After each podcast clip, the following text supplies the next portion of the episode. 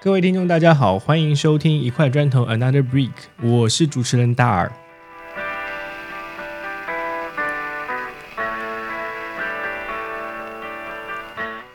本期的嘉宾是七叶学社的创始人陈明，他曾长期从事以西南地区为主的佛教人类学田野调查，同时他也对于身心学和创新教育有很多观察和思考。使人成为人是他的教育理念。本期节目，我们以 AI 对于教育的冲击作为切入点，与陈明一起漫谈对于身心学、教育和学习的一些思考。当时，首先我受到了一个冲击，就是它实在太能代替很多所谓的白领工作或者脑力活动的这种简单的工作了。因为我，我跟我女朋友，我们都是白领，然后平时有大量的工作其实是这种简单重复性的工作啊，有一些可以自动化的空间啊，比如就比如说做一个这种报告之类的东西啊，presentation 这种东西。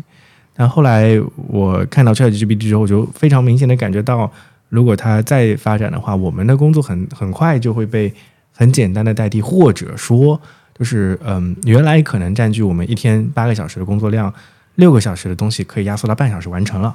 那我当时第一反应就是，剩下的几个小时我们干嘛？或者说我们的工作会有什么样的一个变化？那我再往深一层次的思考，就会觉得，那实际上它在提高我们效率的同时，会把我们逼到一个新的方向上，要去做一些可能不是之前类型，就是它某种程度上是一种生产力的解放。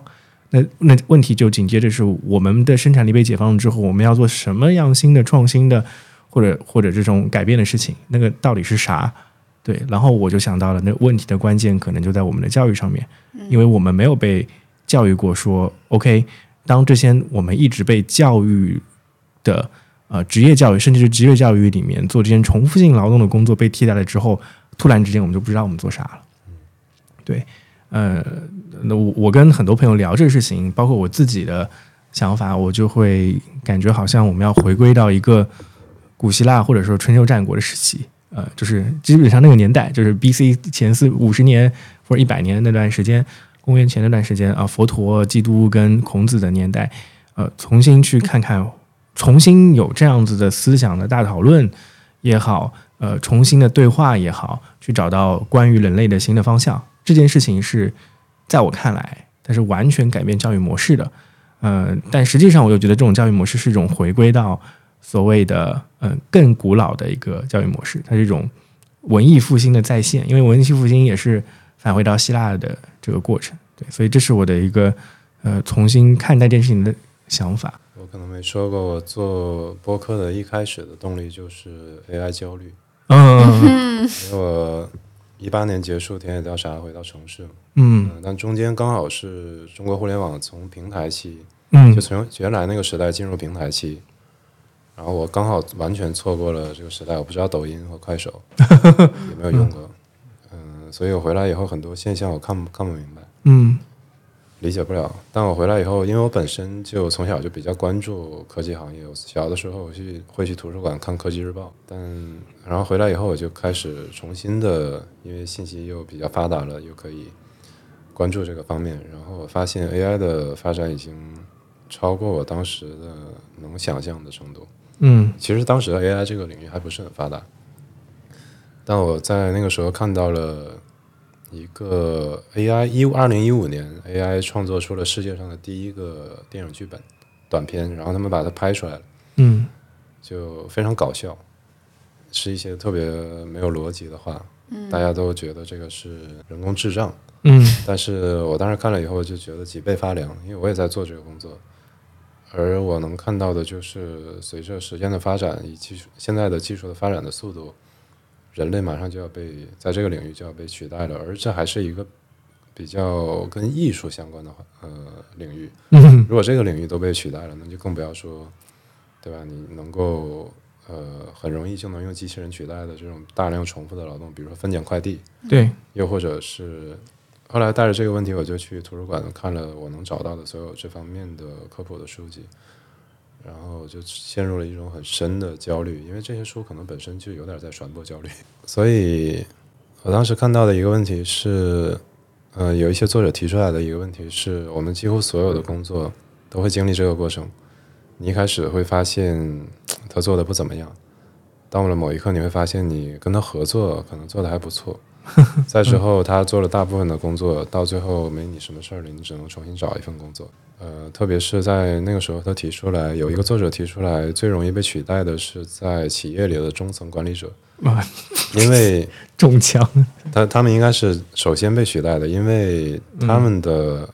呃要占用大量的薪酬和保险这些东西，嗯对，取代他们其实是成本成本上来看是最划算的，它对反而比取代那些低端的工人要更划算，嗯而且他们的工作实际上是重复性很高，很容易被取代。嗯然后就看了这些问题，我在想也做了很多思考。我当时比较，在我的生活中是一个主题的问题，就是我当时在对抗我的机械性。嗯我嗯在做这些佛教的练习中，我会发现，因为它的入门的一个部分就是让你对抗你的机械性。嗯我们可以说我是，呃，人可以分成有意识和无意识的行动。如果在学习一个新的东西的时候，我会时刻关注自己的动作、自己的想法的呃思考的过程，这个是有意识的。比如说你学习骑车的这个过程，但我一旦学会了骑车，我在骑车的时候就可能会陷入一种无意无意识的状况，特别是在我熟悉的环境里。可能有一天我从一个地方骑车到另一个地方，然后我突然想，哎，我是怎么过来的？嗯，但是人类的神经系统就使我们可以做到这一点，因为它是耗能很低的一种方式，它很很经济。嗯，但如果我们一直处在一种无意识的状态下，其实我们就是在机械化的生活，你只是在对你的环境做出反应。嗯，而如果你每天生活的环境是固定的，做固定的工作、固定的住处、固定身边也是固定的人，那你整个你一整天在做什么，你所有的反应基本上是可以被计算的。嗯嗯而这一点对我来说是很恐怖的一点。然后，当我在、当我没有去试图对抗这种机械性的时候，其实它不是一个问题。我觉嗯得我活得很好，但当我对抗机械性，但是我又对抗不了它的时候，这一段时间是最痛苦的。嗯所以那段时间是我人生中可能最痛苦、最纠结的一段时间。我每天都在对抗它，但是我觉得我对抗不了它。而又是在同一个时间，我遇到了这个 AI 的问题。嗯然后我看到的未来就是所有的人在被机械取代，而人本身又在成为机械，嗯这个让我感觉非常恐怖。当时我有一种看恐怖片儿的感觉，就是有那么几部恐怖片儿，大概是类似的主题，就是一个人他所在的世界的所有其他同类都被异化成了另外一种生物，比如说嗯僵尸或者是外星人这一类的。然后当时感觉到一种类似的恐惧，而且我在我身上能看到同样的这种趋势，所以我当时感觉很有很有感触的一个问题是，如果这些书里写的都是真的，而且我认为它确实就是会、嗯会朝这个方向发展，那么我当时就有一次我在朋友圈里写了写了一下这个一点思考，就是首先我非常讨厌我所接受的教育，就是我有上过类似于衡水中学那种学校，我很讨厌这种教育。嗯我看到他在我和我同学身上所造成的悲剧，就是我要花额外的至少十八年去自我教育，去摆脱这种机械性。那么，而在现在的这一代孩子，就是我当时是批判教育，我认为我的我的基本逻辑就跟你那个节目的名字是一样的，就嗯 Another Break in the Wall，嗯，就是 We don't need no education。对，我我我我基本上就是这个态度。我觉得，嗯如果我有一个孩子的话，嗯我绝对不会让他去上学。嗯然后有一个朋友，他是中学老师，嗯他也是一个妈妈，他就问我，那不让孩子上学干什么呢？嗯，我的我的逻辑是，我就跟他辩论这个事情，我说你让你的孩子去上学，无非是想让他以后找到一份工作。对但首先，现在文凭的保质期已经越来越短了。对是的，然后等你的那个孩子长到大学毕业的那个时候的时候，那文凭已经不是他的工作已经被 AI 和机器人取代了。是所以你让他上不上学，这个结果是没有区别的。嗯然后他就问我，那人不工作了，人能干嘛？这个问题把我也问问愣住了，因为我没有想过。对后来我想了一会儿，我跟他说，人应该去做人该做的事，嗯让机器做机器做的事。嗯然后这是我的一个结论。后来，但我当时其实没有深思过这个问题，但因为这句话，我后来也想了很多，也做了很多，所以才有我自己节目的这个 slogan，就是使人成为人。对它其实是针对使人成为机器嗯使人成为畜生，使人成为奴隶这些嗯，这些说法。对，那这个事情刚好可以延展一下，就是你你在那个嗯企业学社里面，其实对企业这个事情是有一个解释的嘛，到底是哪七个部分？呃，我我我看了一遍之后，就很多事情可可能是跟现在嗯不管是国内还是国际上的创新教育界，大家想要去探讨的思路非常像的部分啊、呃但或多或少我对里面有些部分也是有些问题的。你你可以讲一下大概企业学社这企业的你的一些想法吗？其实一开始我就是随便写的，嗯写了一个七，因为我想叫自由七艺。我一开始公众号叫这个名字，嗯自由七艺是古罗马的一种通识教育。嗯而它为什么叫自由七艺？它是给自由人的，就是相这相对于奴隶，嗯而我们在上学的时候，呃，至少我是没有接受过通识教育，我接受的就是一种可能更接近于噔的教育， 所以我我已经主动给你消音了，嗯、所以嗯、呃我在成年以后，或者说十八岁以后，自己、其实，在更之前吧，自己一直在探索这方面的教育，做自我教育。嗯，加上其实其他的民族也有一些类似的东西，比如说我们中国在古代有六艺，对吧？嗯嗯，在婆罗门，婆罗门也有六艺，就嗯是如果你去过印度，你会发现他那边现在还有婆罗门学校，他们学的东西和噔儿的孩子嗯学的东西是不一样的，嗯因为他们属于那种祭祀阶级嘛，嗯他们接受的更接近一种通识教育。呃，某种角度上，我把他们归结为无用的记忆，嗯，所以一开始我公众号也曾经用过这个名字，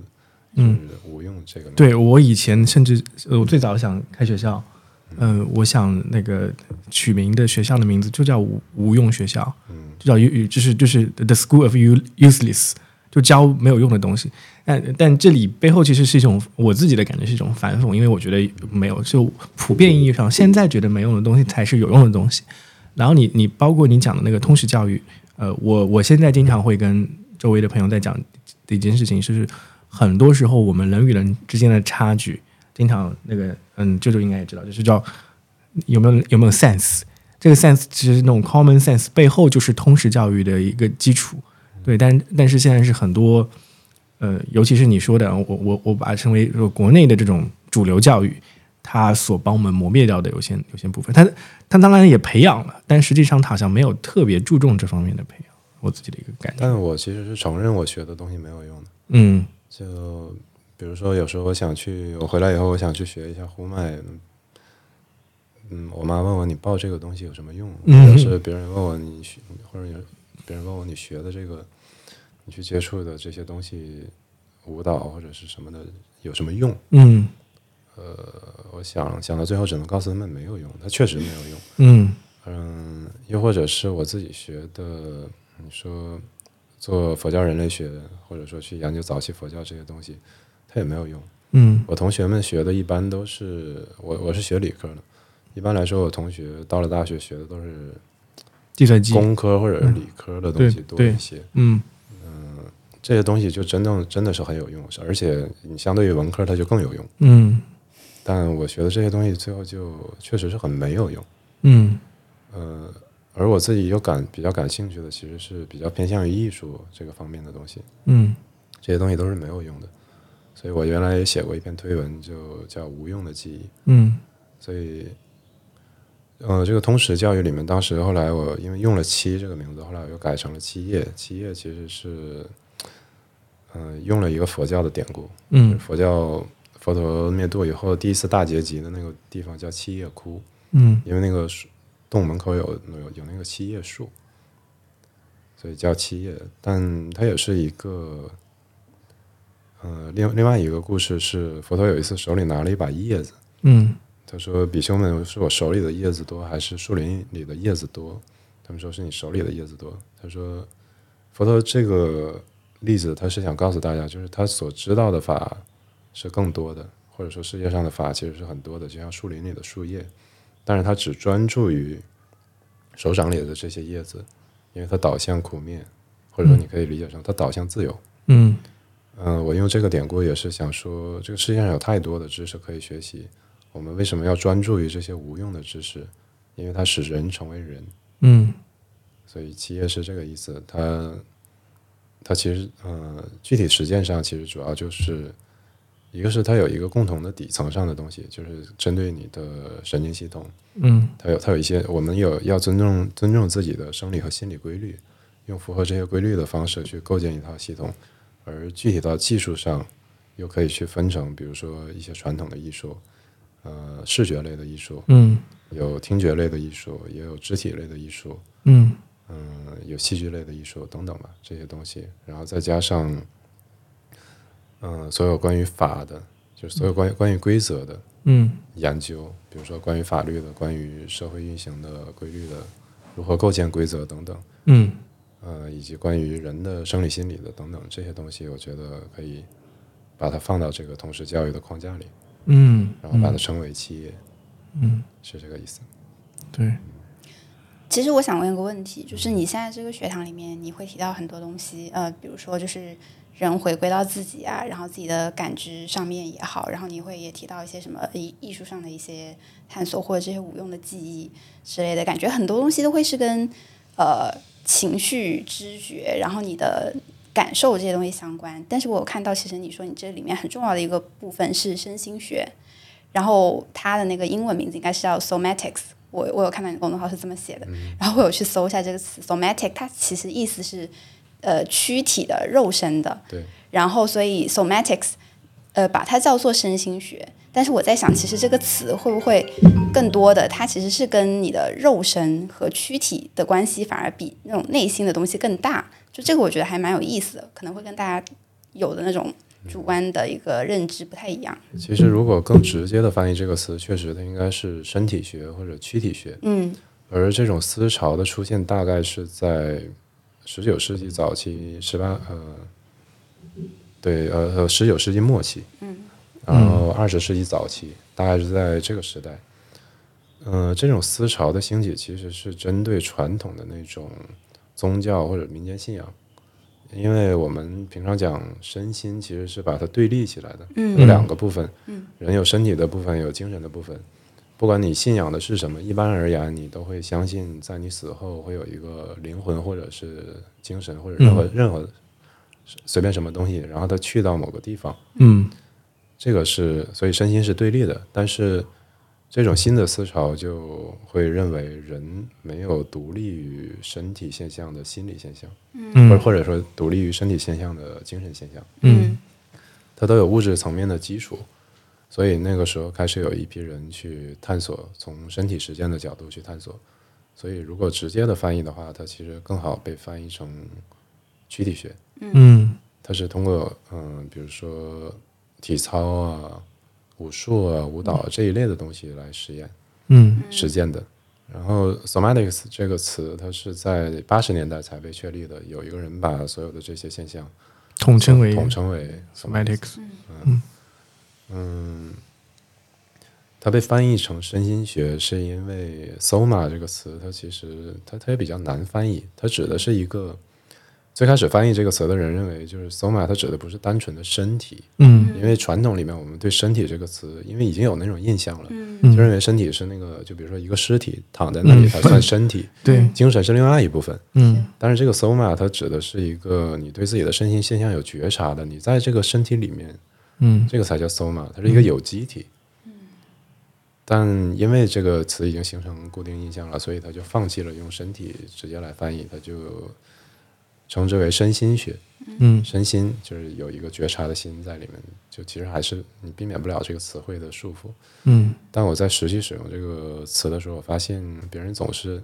最后再见面的时候说你是我解释了很多，但第二次别人还说，哎，你是做那个身心灵的，啊嗯但其实它是身心灵的反面。嗯因为 somatics 它是一个词，身心灵是 body mind spirit 嗯三个词，它嗯，其实刚好是反面，但大家总会觉得你们是做一个东 西的。嗯哎，这这很有趣，这种这种对立化不是做对立，而是另外一种另外一种解释层面上的事情。对呃，我我自己其实有些时候是分不清楚了，分不清楚那个就是嗯，body mind 跟 spirit 这件事情的。呃对我，对我尤尤其是 mind 跟 spirit，你怎我我我一直都不知道我怎么区分这两件事情所。以我现在嗯用了另外一个词，我也很受这个困扰，别人总跟我说身心灵，嗯我就换了一个词叫身体哲学，嗯就是我们呃，如果我跟你探讨哲学，比如说某一个。我可以从词汇上开始探讨。大嗯家一般都是这样的。对对，更开会。但如果我真的跟你探讨一个，比如说我们我之前在七零六做的那个活动，当我们谈论放松的时候，嗯我们在谈论什么？嗯它指的就是你谈的是放松，嗯我们在这里都谈放松，然后觉得互相理解了，大家聊得很开心。但我们真的在聊一个事情吗？你对这个词是怎么理解的？嗯，不管是词语上的定义，而且它会，它是它是一个跟身体相关的词，嗯你是怎么操作的呢？怎么实践的呢？如果你晚上失眠的时候，然后你你肯定会试图放松，但你就会更睡不着。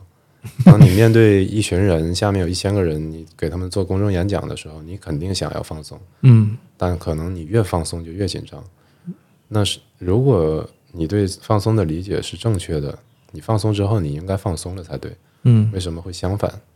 所以你对放松的理解可能有问题。所以嗯我们要通过结合实践的方式来探讨到底应该怎么定义放松。嗯所以我用这种方式来做一个词汇表，嗯然后这个是我设计的一个方法。但这也是开源的，我一直在改进，也在尝试有没有更好的方法。嗯目前你能看到的就是我传的一些，可能只有两集节目吧，啊，已经对传的两集。就包括 B 站的上的一些内容，对，还上面有有身体哲学的那个标题的。呃，我我其实也在也在想这件事情，就是说啊、我们可能面临的一个困境，呃，就是尤其这件事情在二十一世纪越发的严重了，就是大量在谈论同一个东西，但大量在谈论不同的东西，那种语言的互相理解之间的区别，隔阂越拉越大。我我不知道，就是就是我我没深入的想过这件事情的原因是什么，但好像是因为我们接触到的周围的概念。被泛化的很厉害，就是一个概一个词语背后的嗯概念太多太多了，所以当我们在使用同一个概念的时候，就会就会遇到一个这样所谓的一个混沌混乱的状态里面，它是一种甚至不是语言的泛滥，而是一种概念的泛滥，就是语言背后的真正的含义，就是太多词一词多义，或者是呃使用的语境不同，完全不一样了，所以表达产生误解的几率在不断的提高，呃，增加误解，增加纷争这样子的感觉。其实我觉得这个现象一直都在，嗯语言本身就有这个问题。比如说我做调查的那个地方，嗯、我住了三年在嗯那里，那个民族它没有文字，所以他们的语言是隔一段距离就会有一些变化。啊，比这如说是他们在乡乡里面，跟相距它三公里的一个村子，他们语言上就有一些细微的差别，对但差别对对很小。对，但是，一百公里以外的一个村子，跟他们的语言就只有可能只有一半儿是一样的。嗯对，然后我有一个朋友，他娶了一个境外的同民族的女孩儿，嗯他们要用第三种语言来交流，就嗯是当地的一种更大的语言来交流，嗯他们不能用自己本民族的语言来交流。嗯所以，语言在传播的过程中，它本来就会变化。再加上，比如说我们高考的时候学的就是这些东西，嗯比如说空穴来风，嗯它到底是有根据的还是没根据的？嗯我小的时候，一开始我以为这个是没根据的，然后到高考的时候告诉我是有根据的，现在词典又把它改成没根据的， 我也我也很困扰， 就 是还有一个另外一个也是差强人意，也是这样子的。 对，所以所以我觉得语言本身就有这种问题，嗯你在传播的时候，它最后很多词都会变成相反的意思，所以我觉得我们要。真正的，特别是如果日常生活中的一些东西，我们还可以利用它。嗯比如说你你做 stand up，你做脱口秀的时候，你可以利用这些歧义。但是如果我们在讲一种涉及到你自身的嗯身心这么精密的一个东西的操作的时候，我觉得有非非常有必要精精准的、精确的定义你嗯，使用的语言，而对，且而且不能局限在词汇的层面。嗯我觉得你提到这个情况，就是说，可能你的感受是近几年来这种状况会越演越烈，或者说这个隔阂会越来越大。我自己的感受，有可能的一种原因，可能是因为大家越来越不擅长聆听，或者越来越没有耐心聆听。嗯就是像你说的，确实有一些词汇它存在呃多种意思，或者在不同的语境下，它会有微妙的一些差别。但是大家可能听对方在讲的时候，他听到这个词汇，他是在用一种反应性的呃那种模式去接纳它所要的词，就这个词它可能没有去真正考虑对方的意思，而是说这个词在我这里是什么意思。我听到这两个字，我就会有一种条件反射，我就把它理解成什么的意思，而不是说根据对方他呈现来呈现出来的一种状态或者他的上下文语境，我真的去理解它。我觉得这个也可能就是像现在因为互联网，然后大家接收信息每天太多的了数太多量了爆炸了，对，所以大家被逼迫到要以一种很高效的呃方式去接纳所有的信息，所以反而是这样子，大家都没有办法真正好的去感受每一段话、每一个词的意思。然后就会有这样子一种很急躁的一种信息接收方式，我觉得这个也是可能会有关系的一个。我也是有可能同性感，因为我用 B 站也算是重度用 户了。我看这几年的评论区变化非常大，嗯，你你你的一个观察是什么样的？就我是二呃一七年的时候，我进 B 站比较晚，一嗯七年我才用 B 站，那个时候一片祥和，嗯那种小社区里的那种大家互相帮助的那种特别有爱。到了二零年以后，可能就是非常明显的，大家越来越暴躁，嗯一言不合就要开吵，甚至有时候我会看到两个人在那里莫名其妙就吵起来了。但是我看到后面，我说你们的观点不是一样的吗？是你们是为什么要是是吵呢？是的，是的，是的，对嗯，但被一些敏感词触发，但但一方面可能是你说的大家越来越暴躁嗯这个问题，但另外一方面我觉得是，嗯，首先大家可能没有建立一种呃说话的时候我要追根究底，我要明确你是什么意思的这种习惯，而这种这种原因可能是大家在网上太暴躁，嗯在现实中又太怂了。嗯，是的，我之前我之前就是加群，然后大家在网上互相怼，见面的时候都很有客，都很客气，因为因为你真的能打到他的，你真的可以打到他的一个距离的时候，大家都很客气，大家都很客气。所以在现实中，大家因为很怂，所以一开始就在寻求认同。嗯，是而的你说了一句话，不管什么我都要附和你。对，大家好像没有一种大家认为不同就要不和，但其实我可以和而不同。嗯大家可以客客气气的坐在这里，我跟你探讨，我跟你的观点不一样，但其实我们还是可以和气。嗯，我觉得中国人现在好像失去了这种，对，哎，我觉得很很有很有很有趣的另外一个观察是我我我感觉，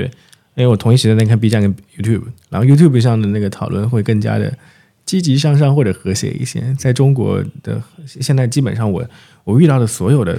加上“社群”两个字的地方，论坛两个字的地方，都充满这种戾气。呃，我我觉得它它在系统层面上好像是一种。大家都本身就有这些戾气，只不过这些戾气你没地方发，就 OK 就转化到上面去了。然后这里面可能未来会，就就是我我这这件事情可能就像你说身心学一样的一一一一个共同的一个呃，前面我们有聊到过，你觉得呃人是一个很复杂的系统，所以比如说我们面面对正念，只是要考虑这件事情，呃，它并不是一个很简单的能够理解或者操作的事情。我觉得我我现在对于很多科技的这种感觉也是一样的，包括论坛或者说互联网交流这件事情也是一样。就是我们只能关注到非常小的一个微观上的东西，但是对宏观上的大体上的事物的变化是完全缺乏一个认知的，然后我们就会迷失在里面的这样子一个感觉。但但我又又说回去说回来，我就感觉好像迷失这件事情是一个常态，好像真的那些那种很清爽的知道自己要干嘛的人，别说凤毛麟角吧，我觉得就千万里才有那么一个人吧。嗯，我觉得信息过载好像已经成为一个新的问题，嗯甚至这个问题会颠覆很多学科，嗯比如说心理学。以前你可以用一些传统的方式去分析一个人为什么产生这个问题， 啊，但现在很有可能这个人大概率的问题就是来自于信息过载，他没有什么特殊的家庭问题。嗯而我一八年回来以后，我发现的一个，我一开始很明显的一个感触就是，所有人都无所不知。 我跟我跟一个人聊，嗯，这个人从菜市场的菜价到原子弹制造，他都能给你侃几句。嗯但我那个时候刚好处在一个非常谨慎的时候，因为经过十年对一个学科的学习，我很沮丧的发现自己一无所知。嗯所以那段时间我比较丧，别人问我，我就是我觉得没有任何人知道任何事情。嗯那时候我没有找到一个新的核心，所以我都是这个态度。但我会见到人，呃，别人介绍可能说他原来去研究佛教，有人就想跟我聊，我说我嗯不懂佛教，他然后他就跟我讲了两个小时的佛教，嗯，然后发现他真的什么都不懂。嗯而这种新的问题好像是来自于互联网，嗯就是大家开始有碎片化的阅读，以及后来有那个抖音和 B 站的科普嗯，科普，大家不再对读书了。对，是的，以前在我比较小的时候，大家会把我当成一个，可能有一些同学会把我当成一个权威，他百不科知道全书什，么，他就跑来问我，因为我读书多。对， 但到了再到了这个年纪的时候，我讲话就很谨慎了，因为我发现专业的领域其实是有壁垒的，嗯一个人很难做到一通百通。嗯但大家如果只是看这些科普，就会有一种无所不知的错觉。而且中国人，我觉得中国的教育有这个问题，就是我们初高中的教育没有任何的学术素养可言，那对，他嗯不特不别是文科，对他没有一个是叫 critical thinking 这个事情的特培养，特别是文科，就是你理科好歹还有点逻辑，我用一个公式能推出另一个公式。是，文科的东西我看不懂，就是他上来就告诉你原始人是这样的。嗯我想说你，你见过原始人吗？对，他捡石头的时候，你说他是这么做的，你在旁边吗？嗯那就更不要说，其实后来的那些也是一样嘛。你你又没有亲眼看见，你得告诉我你怎么推理得出来这个结论，你的嗯证据是什么？嗯但是没有，嗯就造成这些学生上了大学以后，如果没有接受过专业的训练，就会形成这种固定的思维方式，就是我在另一个那个视频里看着了，你说的这个是错的，哦那我就要在评论区也开始骂了，嗯，对吧？ 对对，真是哎，难崩，对吧？一些讽刺性的，其实没有真正的在辩论。是的，这个这个事情是我觉得，嗯，就是我是我我对主流中国的主流教育的一个非常大的一个思考，以及我也在想说，那 OK，我们怎么样得到那些所谓的就是这种批判性思考的来源到底是什么样的？我我我我们俩都是接受呃科班教育长大，我们都是对不对？然后我就会想，以我们的经历，为什么我们可能在成长过程中会有这种批判性思考的这样子一个过程？到底是什么样的契机让我们产生了这样子一个想法？我我自己很简单，就是因为我的嗯家族的历史是跟天然就是传播的历史是不一样的，所以我我比如说同样一件事情，我会听到我爸爸妈妈跟我说的版本，以及课本上、电视上看到的版本，那这里面就有一个对比，然后我就会觉得，哎，那那我到底要选择相信谁？就是有，就是因为自家庭的原因，自然而然选择的一个结果了啊，对。但是我，嗯，你说，嗯，就是对，刚刚陈明在讲这件事情的时候，就唤起了我为什么会放弃文科选理科的那个决决定的原因。其实我，你你说根源性，我什么时候开始有有批判性思考，或者意识到这件事情的存在或重要性，我没有去追溯过，所以我不太清楚。但是我觉得某种程度上是取决于我的性格。当时到我高中要分文理科的时候，我为什么没有选文科？其实我不是觉得就是说文学没有魅力、历史没有魅力、政治没有魅力或地理没有魅力，而是我没有办法接受。就像他说的一样，你丢给我一个东西，你就要我接受它，你不告我前因后，你不告诉我前因后果，你不告诉我为什么，你不告诉我它是从哪来的，嗯你就直接丢一个结论给我，然后告诉我你必须相信它，而且你要记住它，它就是真理，然后你要嗯相信它，然后运用它。就我没有办法接受这件事情，所以导致文科学习会让我很痛苦，而且我也完完全全不能理解。就是你一个东西写下来，你写了一 A 四纸、两 A 四纸，然后我就说 why，就是我你要来看不到啊任何的逻辑。嗯，对，就拿对看到这就拿来背了。对，诶，哎这个这个也是我现在对 ChatGPT 有一个想法，就是说我我也不是把对它全然接受，就是比如说我问他一个问题，他给我一个答案的时候，我就基本上会做的事情还是再去搜索一下，或者说我我会更加仰仗于 Google Google 或者搜索引擎这件事情，因为因为呃某种程度上我会看到那个来源是哪里，比如说我特别就喜欢 Wiki。就是我的，我我我做研究的大量资料其实都是从 Wiki 上来的，因为 Wiki 很多时候都有来源，一个那个嗯、数据的来源，那我就会 double check 这个事情它的一些前因后果是什么。就是我对这个事情甚至产生一种蛮偏执的一个工作 工作习惯。嗯、但对比一下，就是嗯、可能这个原因也是因为我我其实在网上也会跟人有大量的争论， 然后然后有一种简单的胜负欲，就是我要我要跟他们说你是错的的时候，我就要拿大量的例子来告诉他，我说这句话它是有来源的，我我诸如此类，然后来看这个来源到底有没有问题，它形成一个逻辑链之后产生的一个讨论，就是 OK，我这这是我的一个路历程了，所以我我会我会在那个过程中发现我。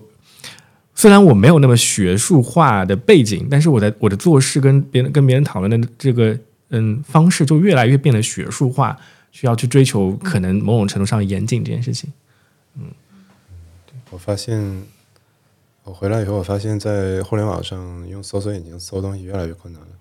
嗯我觉得 GPT 的流行，我会我觉得会导致另一个问题，就是信息越来越模糊，你以后可能想查证一个事情也越来越困难了。嗯但而且 GPT 刚出来的时候，我其实也呃用了一阵子，但我后来发现它对于我需要写的文案的那种标准，它其实没有任何帮助。哦但是用来搜索某些问题，特别是跟计算机技术相关的问题，或者说跟编程相关的问题，我觉得是挺有挺有用处的。嗯但它还是在发展之中嘛。嗯其实未来你你很难去预料。嗯，我也是在网上看了各种大牛的说法，每个大牛的说法都 不一样。所以哎，那那你觉得就是嗯可能我们回归到谈谈论教育这件事情，那你嗯、你也是体验过非常不同的教育，国内国外的，甚至是你你你看到的很多人他们的教育行为方式，那你是怎么理解教育跟学习这两件事情的呢？教育和学习，对，其实我觉得，嗯，就是不在不停不同的语境下，我可以用不同的方式来定义学习。嗯但如果在现在，我想选一种一种方式，就是学习是一种重塑，嗯同时被激活的两个神经元，它们之间的连接会更紧密。嗯那这个是神经重塑的原理，或者说神神经可塑性的原理。那我们在学习的过程中，其实就是通过不断的犯错，不断嗯的尝试，然后最后找到一种有效的方法去改变我的行动和或者说思考等等的路径吧。嗯这个是学习。我而对我来说，学习是一定是伴随着喜悦的，这是我最强烈的一种很强烈的一种印象，嗯也是我来自于我小时候第一次学习骑车的那个经历。在我我现在回忆起来这个场景，我会觉得当时我在一个很很小的小巷里。在我姥姥家的后后面的一个小巷里，那个是平房，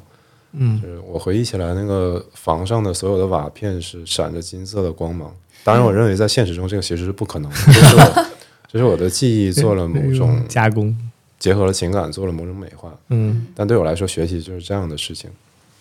但很不幸的是，现在的孩子，特别是下下一代的孩子，就是他们比我们那个时代更卷了。嗯我上的那个学校可能已经很卷了，但跟今天的衡水中学可能都比不了了，就是毕竟隔了能有二十年了。所以他们我在做活动的时候，发现很多人对“学习”这个词是负面的，就是他想到“学习”这个词，他想到的意象可能是自己一个人在一个很灰暗冰冷的一个场景里，然后只有一个课桌，自己在那里嗯写东西。嗯，但我认为学习不应该是这样的。嗯，学习是一个好的词，它从来就不是一个不好的词。嗯而我们在做的真的是学习吗？还是或者说我可以把它剔出学习的这个范畴？它只是一种填鸭。嗯而教育这种事情，其实我觉得就是你把孩子放到一个环境里，他自己会适应，会选择他的，让他接触各种不同的人，他会形成他自己的观点，嗯他会有他自己的方式。而我们做的其实就是有太多的流水线上的工作去给他塑形，嗯去强迫他。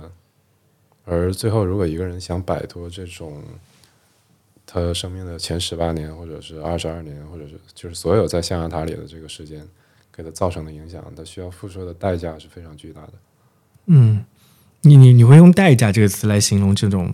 这种重新，就是你你用自己的话来说是可能 double 的时间，双倍的时间，嗯、再过一个十八年，可能来来重新对自进行自我学习或者自我教育这个过程。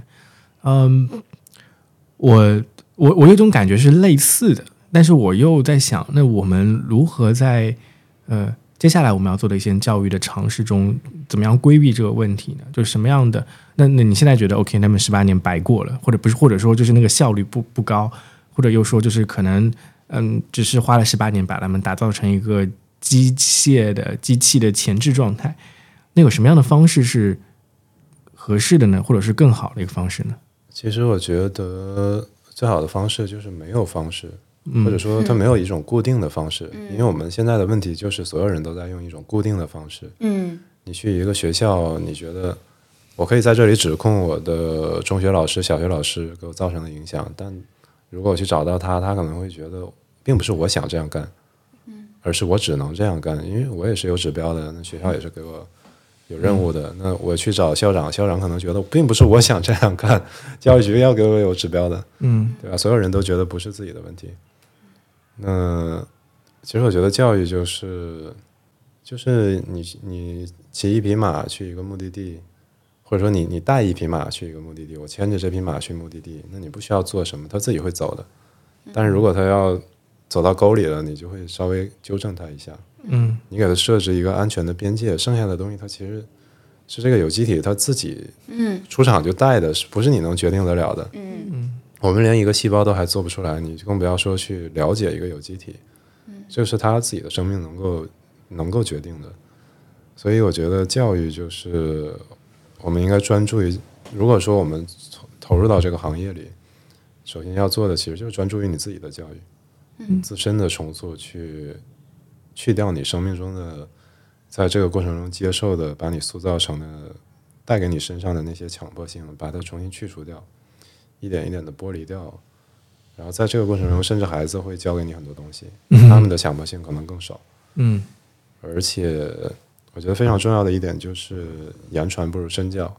这是我觉得我在做田野调查的时候看到的。比起我们目前的这种流水线教育，可能一些某一些民族的它的教育还比较传统，就是他们比起言传更注重身教，嗯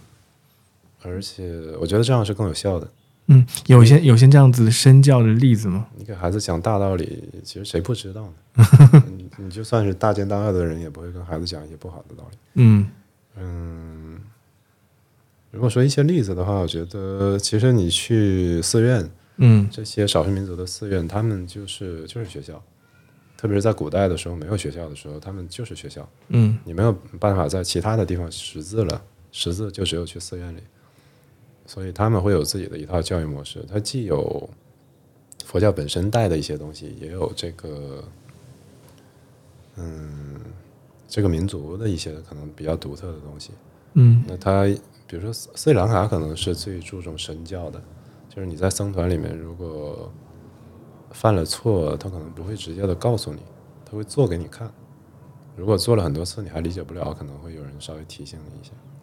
那、呃好好，我还蛮好奇的，就是说，你说他，嗯那就是比如说我犯了错了，那我的老师以什么样的身教的方式告诉我说我是犯了错，或者他有造成？他可能会去做给你看。但如果你在那个文化下成长，你可能会意识到他在教你，哦，他在给你示范。而比如说，嗯，在少数民族那边，他们通常会，比如说我调查的那个民族，他们出家前和出家后的名字是不一样的。嗯就它第一个字是不一样的。嗯然后你一你是小孩的时候，前面那个字是爱，嗯然后就其实你是没有成年的，你要在寺庙里出过家，才算是接受过教育，才成为一个人。嗯、这个过程里面他们会发生很多变化，特别是现在的孩子，其实很多是很桀骜不驯的，嗯因为他们在小学和初中这个阶段是在学校里面，特别是边地有一些学校其实是比较乱的。嗯但他们去了寺庙里面，比如说一个一个雨雨季，嗯都会有很大的变化。呃，当然也取决于你你跟的老师是什么样了。嗯但我观察到的是，很多人都有很大的变化，因为首先他们在会接受一些我们称为行仪行仪上的训练，就是呃，像我之前跟你说，佛教一开始没有戒律，但是后嗯来、因为你要接触外面的人，然后僧团人又多了，就会出现一些戒律。这个戒律的范围很大，包括你能做什么，呃，包括你不能做什么，以及你应该怎么做。嗯然后你应该怎么做的这一部分就包括了行仪，就是比如说你怎么走路，是一种有礼仪的，让别人看着舒服的；然后你怎么吃饭是有礼仪的，让别人看着舒服的。这一方面，我印象最深刻的是我去缅甸的一个佛学院，那个佛学院属于当地的相当于最高学府了。嗯，我也去过另外一个佛学院，就是旅游的人经常去打卡的一个网红的那个佛学院，有一个景有一个场景叫千僧托钵，就嗯你能看见好多的僧人，因为那个佛学院确实是人很多，嗯，然后上千人一起托钵，那个场景很壮观，就有人喜欢去拍。但那个寺院吃饭其实是比较乱的，嗯，而我去到另外的那个小寺院的时候，他们只有三百人。嗯，我进去的时候我就感觉挺震惊的，因为所有人都在背书，有人在坐着，有人在走着，有人站着，有人躺着，但所有人都在背书。然后时间一到了，一敲铃，所有人排成一一排，然后自己的坐布，就是他们坐下来要有一块布的，坐布都披得很整齐，所有的人捧着钵一言不发，没有任何声音。进去吃饭的时候，三百人的食堂，除了餐具会碰到那个餐具的声音，你听不到任何的声音，这是好的行仪，就是你在一个比较，嗯、就是比较规范的这种比较传统的寺庙里面，可能是这样的。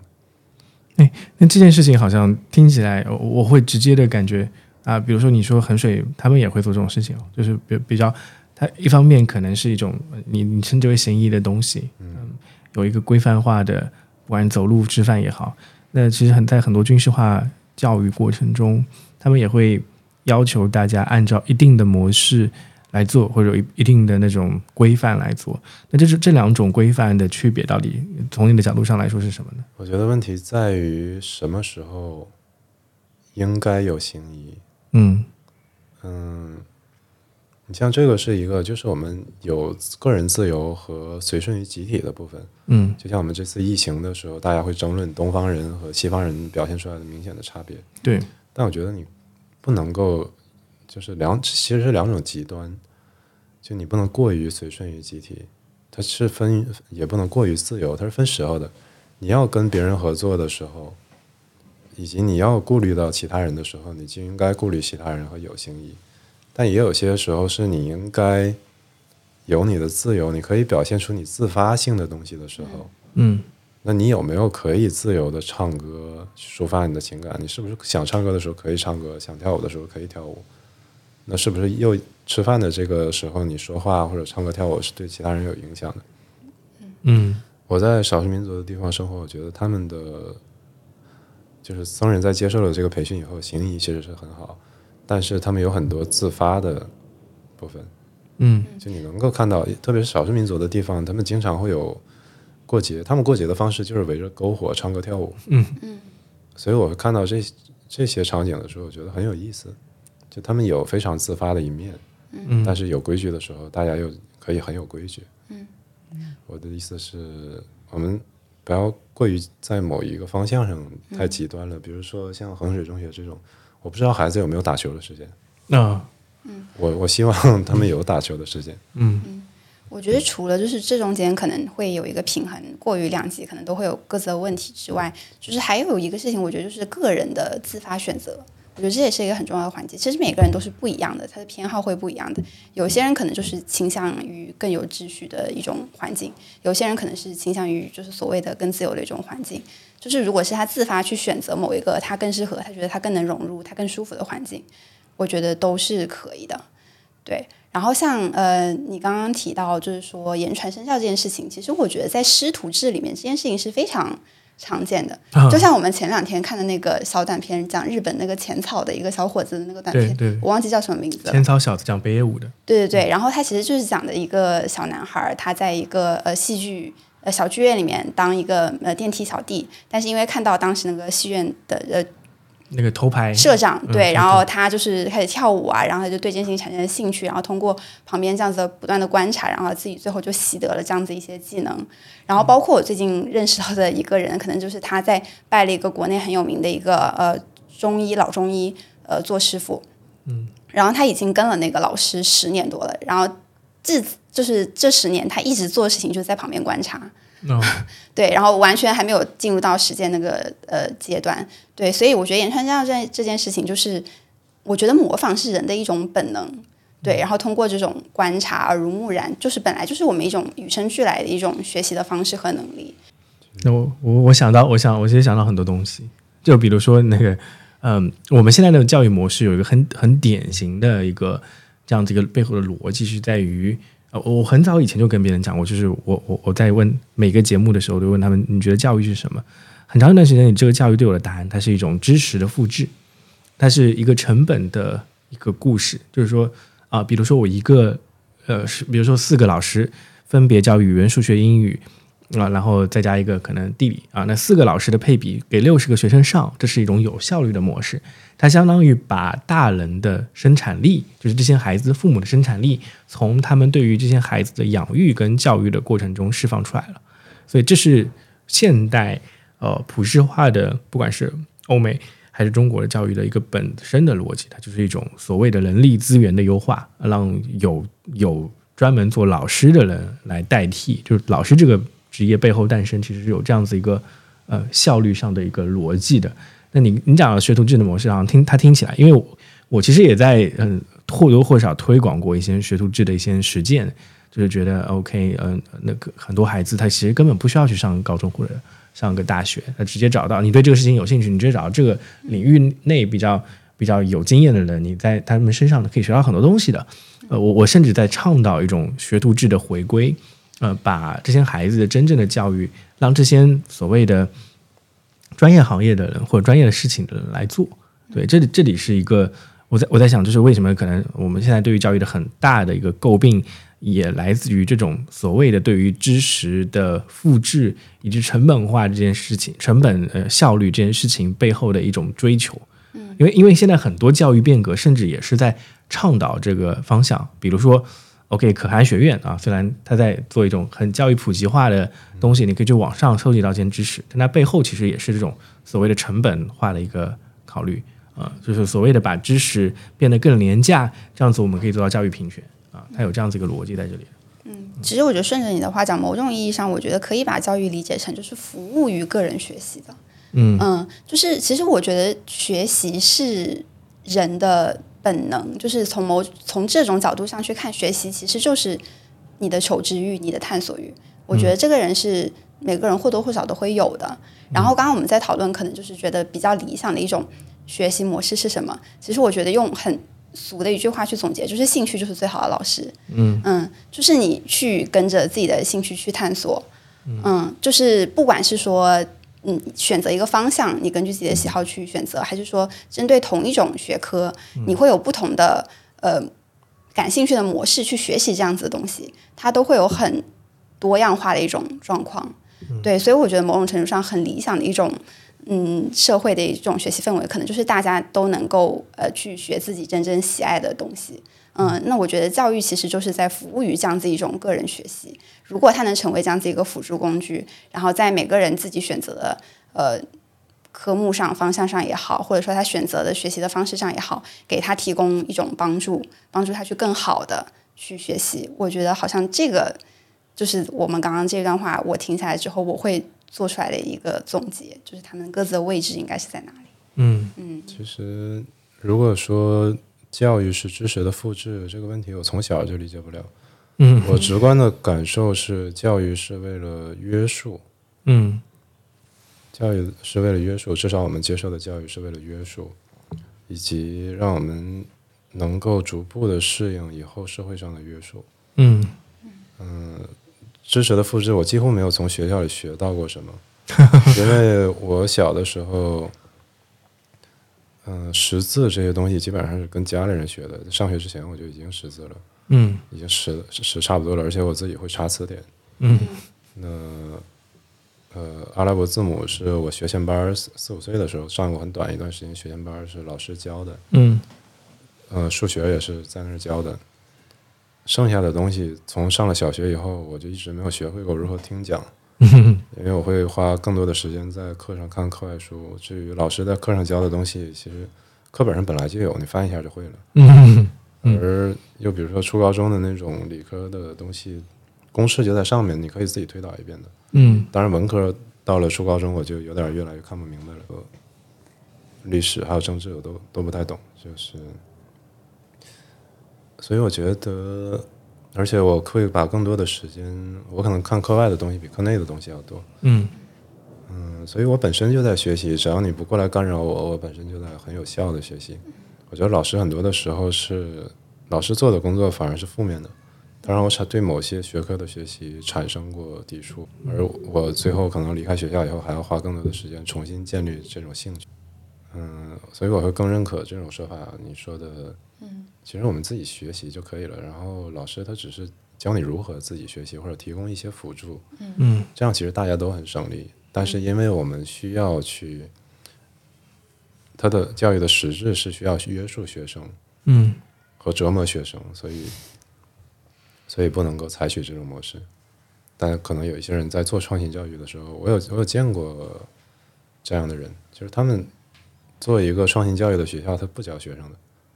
嗯，你自己学，你学完了来教我，你教我一遍，然后我看你学会没有，你没学会的话，我可能给你一点指导。嗯，他们是这么干的，我觉得就挺挺好。而且我个人认可创新教育在国内就应该这么搞，就是因为你需要让自己的学生在应试教育上比那些应试教育里的人更能考试，但同时又不磨灭这些孩子的天性和良知。嗯你要把两方面都做到了，其他人可能才会跟着你搞。嗯啊如果是有一些人做创新教育，其实做的就就比如说我在山里面之前有一个学校，他们的教育理念是孩子如果识字会损伤他们的感知力，哇，所以他们的孩子可能到了很大才认识几十个字。天哪，所以我，当所以我对这这一种的创新教育，我觉得他我不评判他的，我先不评判他的理念，嗯呃，至少对于我来说，识字啊是一件好事，这让我嗯们看很多书，学到很多东西。他们可能有他们的理念，有他们的道理，但这个东西在中国是行不通的，对，因为你最后其实如果除非他们出国，完全进入另一种体系，嗯只要在国内待着，他们这种搞法是搞不通的，嗯因为其他人会碾压你，你最后没有办法跟别人交流，没有办法适应社会，没有办法找到工作。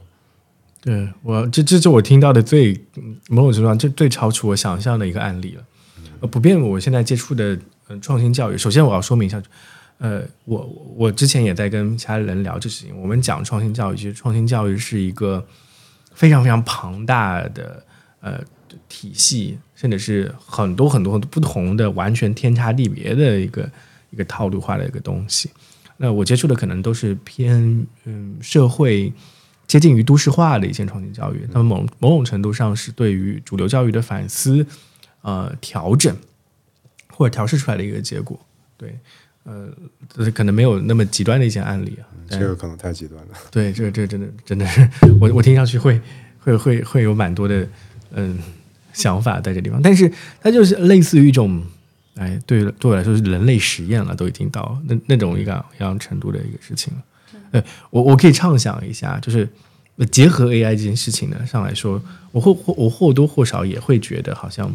呃，如果孩子们能够尽早的能够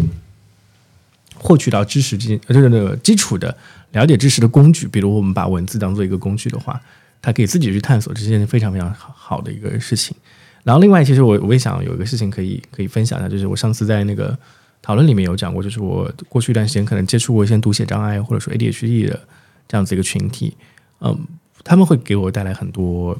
新的开阔的一个想法，呃，也是他们让我重新可能考虑大脑这件事情，它是非常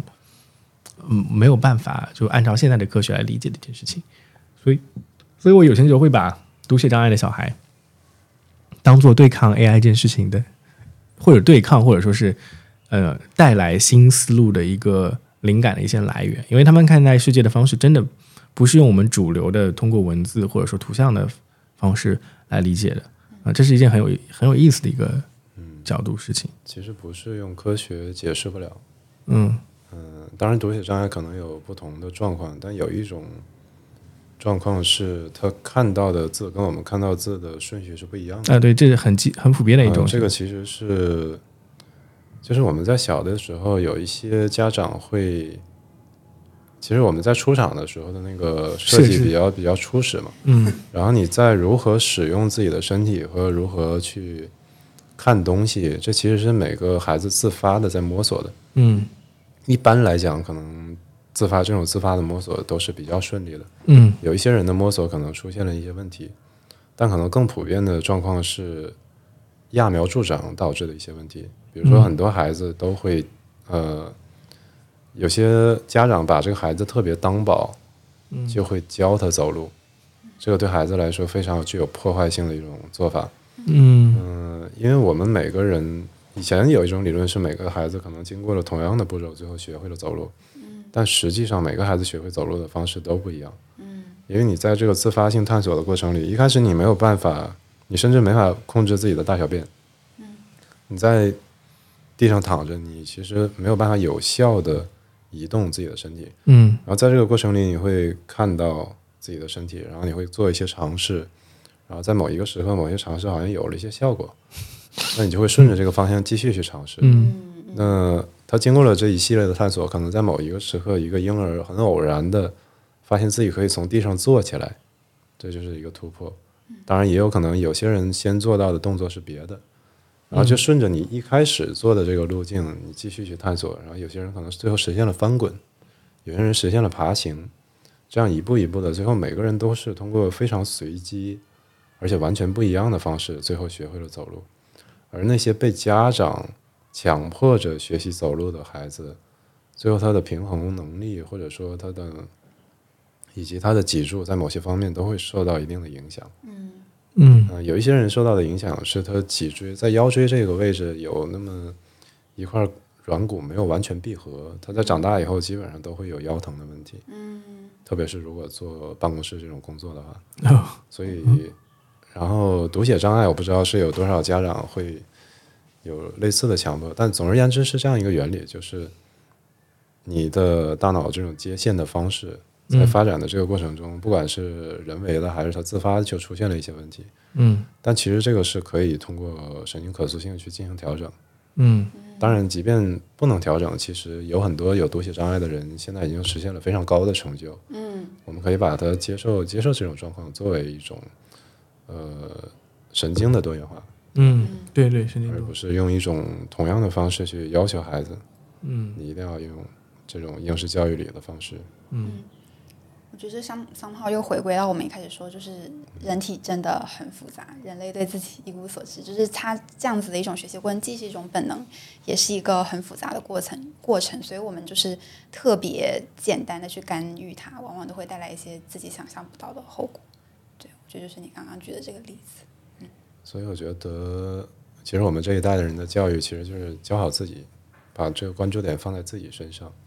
而不是放在孩子身上。嗯、我们上一代人其实教的是比较自发的，就是上一上上一代人怎么教，他们就怎么教，嗯嗯、打一打孩子什么的都很正常嘛。嗯而其实我们也没有那么在意。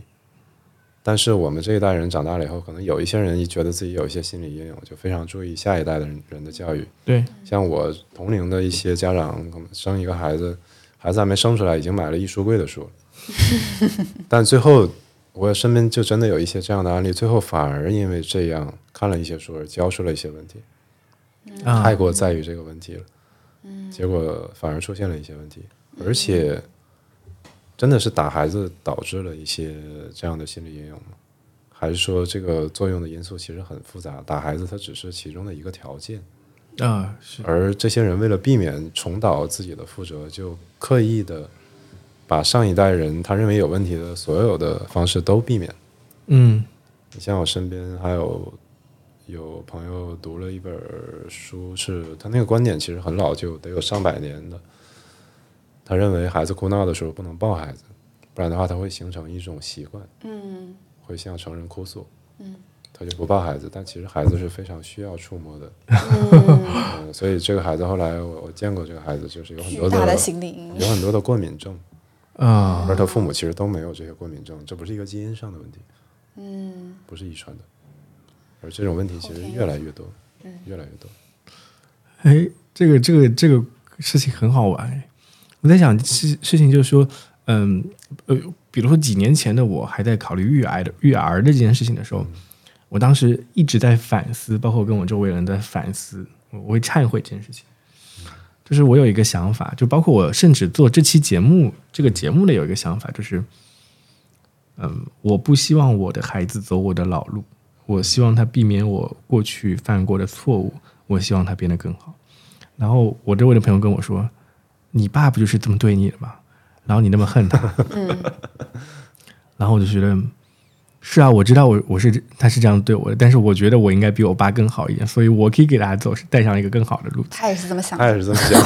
的。逻辑自洽了，你知道吗？ 对，那个嗯，可能有很长一段时间我都没有办法说对于那个嗯这样子一个未来或者下一代有一个放手的这样子一个一个想法在那儿。我甚至也会跟你跟你说到一样，就是说可能我会就就就是我我我我是很容易成为那个人的、啊，就是说嗯去看一些书 啊、嗯，看到这观点啊好像蛮对的。啪！就立刻拿在我孩子身上做实验了，教条主义本意，那你得生两个孩 子，你要有一个对照组。哎，我我真的遇到一些朋友，就是他们他们的一个经历，就是就是这样子，就是他的第一个孩子，嗯、在经历了公立教育、嗯主流教育不适应之后，后来去到了呃私立的，然后哎在私立的方向得到了一些那个呃比较好的一个结果。OK，第二个孩子就不不去公立学校了，就是一直走私立路线，就是有一种经验主义的这样子一个延续的一个情况。但这个事情，我觉得某种程度上，我觉得是是我们这些大人的天性，很难就很难说我们可以把自己的经验主义，不想把这些经验在我们的孩子身上这样这样遗弃掉，就觉得他有我我们的经验要有一个继承者，那个继承者是谁呢？不就是他吗？他最适合继承我们的经验。我吃过的盐比你走过的路都多，对，我不觉对，得这我里吃过的盐比你吃过的饭都多。我觉得这里有一个反思或者说是解法， 就是我觉得我们不管是大人小孩儿，都可能需要对人本身人的这种自然反应有更多的敬畏。就是你可能我们可能会被教育的觉得，好像我们自己所有那种自发性的东西都都是很错的，需要被控制的。但是可能某种程度上，它那个才是最好的一种方式。对我们可能就是对这件事情有了一些偏见，我觉得回头看，我们可能要分辨一下。就比如说刚刚陈明讲那个例子，我们在小时候开始学学走路的时候，其实那里有一个很复杂的过程，就是可能当一个小婴儿，他感觉到自己的身体是准备好了的，我所有该发育的东西发育好了的，然后我自己对这个动态的这个探索也到了一个可以进跃到下一步阶段的时候，我自然而然会去做这件事情。对，但是我们可能人就是会觉得，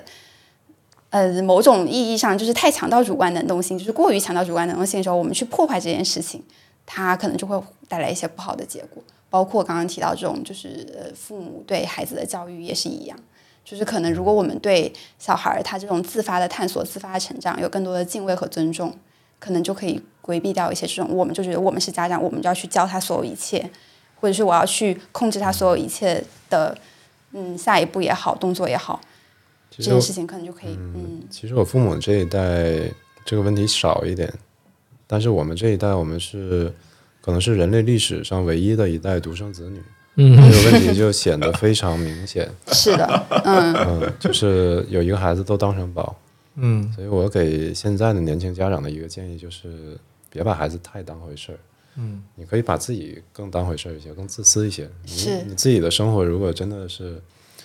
做得很好，然后你给把自己当成一个中心，某种程度上孩这是一种子其最好的实教育，孩子其实会跟你学学得很好，是的。他也可以有自己的。对对对，这个事情是很好的一个身教的一个实践了，我觉得。哎，我我我还有一件事情还蛮蛮好奇的，就可能延伸说一下，你对于神经嗯或者说身心学这方面的一些探讨，你有很强调一个可能呃就是神经这个自然发育的过程对于我们人的一个影响吧，它是一种。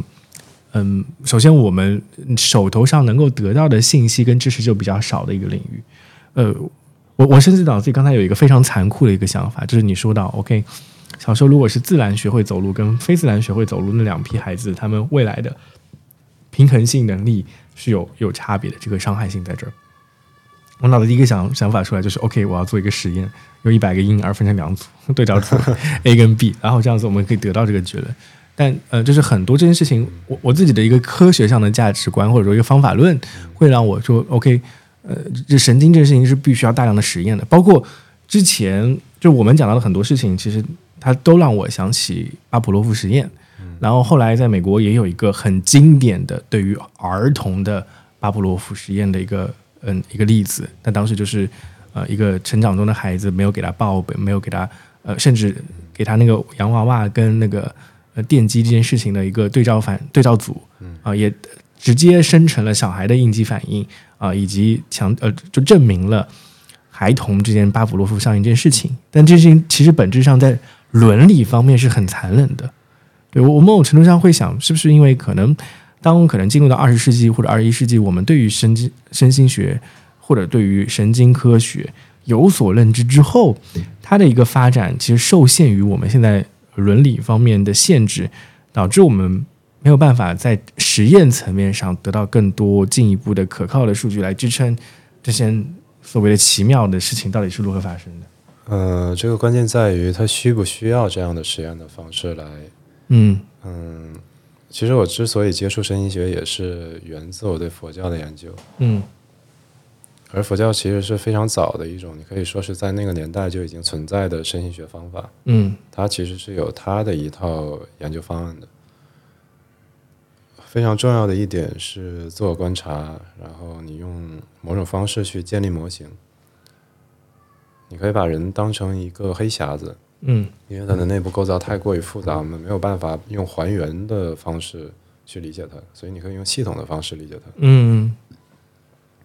那么，如果你有了一些基本的功，把功能进行基本的分类，那么这些功能之间如何互动，以及它与外部信息之间、外部环境之间如何互动，你可以去观察，你可以提出一些猜想，你可以观察，然后去验证这个结果，这是一种实验方式。嗯，而且每个人其实是非常特殊的。我们说，一个婴儿生下来的时候，他的神经元比成人要多一倍。嗯然后你在成长的这个过程早期的过程中，就在根据它与环境的互动方式进行修剪。所以我们说三岁看老其实是很有道理的，嗯，所以有这个呃婴儿在发育的过程中，等你到了成年人的时候，已经是千差万别了。有时候我们可以说，人与人之间的差别比人与狗之间的差别都要大。嗯，是的所以在这种情况下，传统的心理学其实是很早期的那批心理学，他们心理学家他们做实验的方式，它真的科学吗？或者说它真的有效吗？在我看来，很多实验其实都是无效的。你所能证明的，只是被你实验的这批人，在你的实验室的这段时间，针对这个特定的命题的反应是这样。嗯但其实他出了实验室，可能就是另一个样子。他面对另一个命题，他可能是另一个样子，而且换了一批人，或者说不同文化下的、不同阶层的等等，他又是一个样子。所以这种实验的有效性其实非常有限。我在小学的时候，九十年代，我我买了一本九十年代的书，叫《学习与记忆》，嗯然后啊里边就有讲到记忆曲线。啊、很经典的一个事情。嗯，而且然后那大家都要实践一下，但我、然后后来我高中的时候开始学记忆法，嗯经过这些实践的对比，我认为那个记忆曲线没有任何实际价值，它在于指导记忆方法这个事情上没有任何实际价值。但我们当时所有的同学，嗯，很多同学都在用这个方法，甚至于你在现在的话，现在还能看到有些有些这种这种本子就是按照这个时间表来设计的。背单词的很多 A P P 其实是按这个对方法但来实际上记忆这个东西非常复杂，你面对不同的情境、不同的命题、 嗯不同的人，对每个人记忆的方式都不一样。但是你把它都放到实验室里面，它就得到一样的结果。嗯，它反而削弱了这种人的多元性，嗯而且它最后其实没有办法给你找到一个有效的解决方案。嗯嗯，所以其实上个世纪早期的那些心理学的，当然那些都是有必要的阶段和探索。嗯只是说我对这些结果是比较保留的看法，有比较嗯保留的看法。嗯而如果你了解，你通过这个过程了解了这些互相作用的因素，其实你不需要再拿这些孩子做一个对照对照组。嗯比如说我刚才说的这个问题，如果我我去我可以我可以在脑子里想象这个事情。嗯一个孩子是这么长大的，一个孩子是自己学会走路的，他们有什么区别？我可以想到的一些区别就是，因为他是被迫，比如大人把他拎着他的大概是肩膀呃腋下这个位置，然后把他扶起来让他走路，但他的身体没有准备好。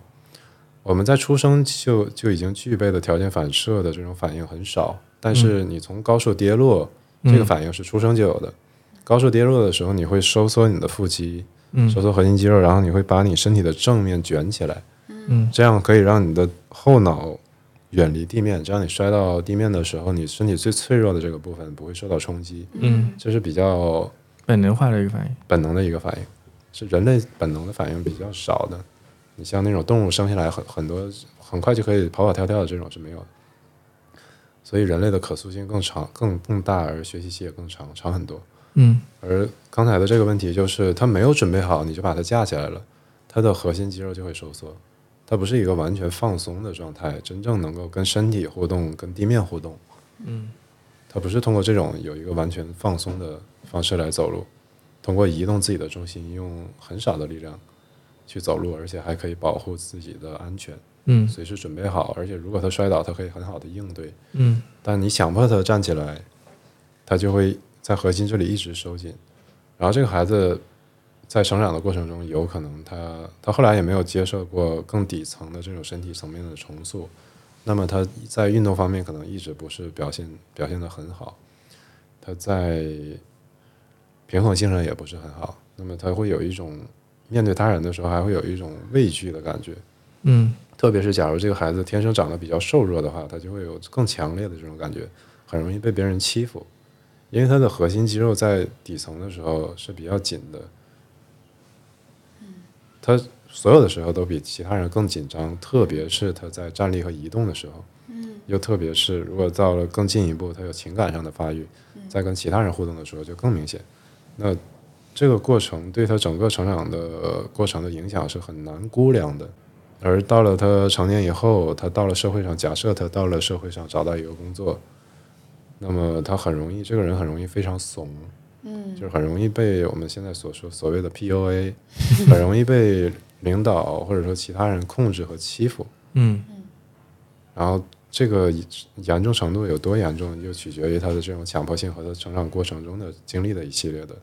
但我可以说，他已经输在起跑线上了，嗯因为他妈妈或者他爸爸让他在起跑线上